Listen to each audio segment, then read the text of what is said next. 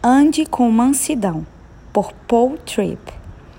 Na última semana, comecei uma série de cinco artigos a respeito do significado de andar de modo digno, uma frase encontrada em Efésios 4, 1, especificamente aplicada a relacionamentos.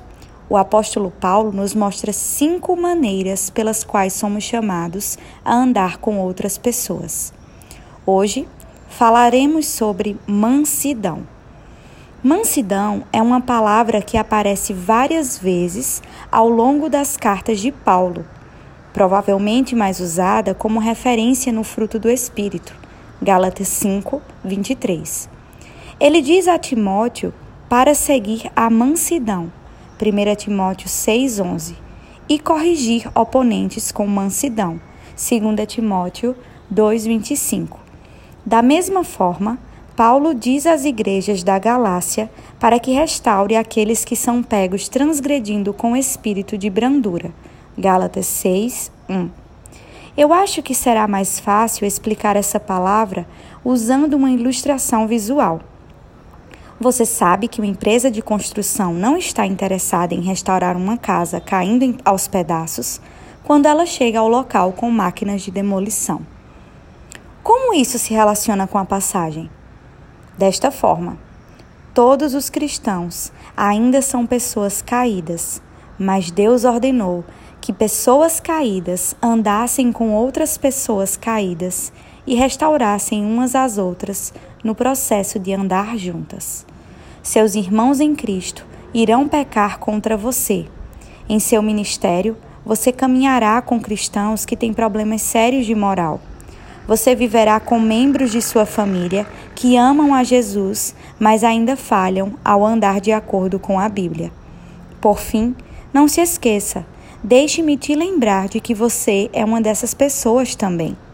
Quando você vivencia essas deficiências em seus irmãos, você responde com uma atitude condenatória parecida com uma máquina de demolição?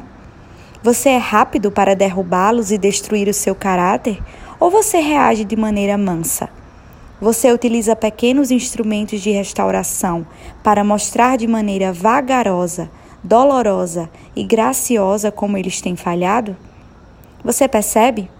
Mansidão não surgirá naturalmente em você. O pecado tornou seu coração em uma máquina de demolição. Mas lembre-se de que você nunca está sozinho. Existe graça para sua luta. Jesus está com você. Jesus é por você e Jesus está em você. Deus os abençoe.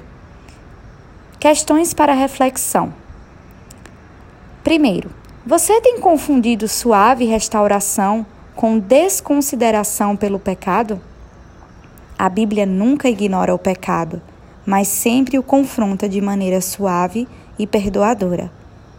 Segundo, você já tentou dizer a verdade em amor? Efésios 4,15. Mas com uma língua parecida com uma bola de demolição? Qual foi o resultado? Terceiro, você se sente encorajado, amado e restaurado depois que alguém usa uma máquina de demolição contra você?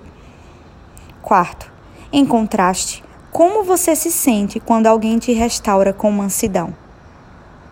Quinto, porque o método de condenação, máquina de demolição, é mais natural do que os outros métodos de restauração.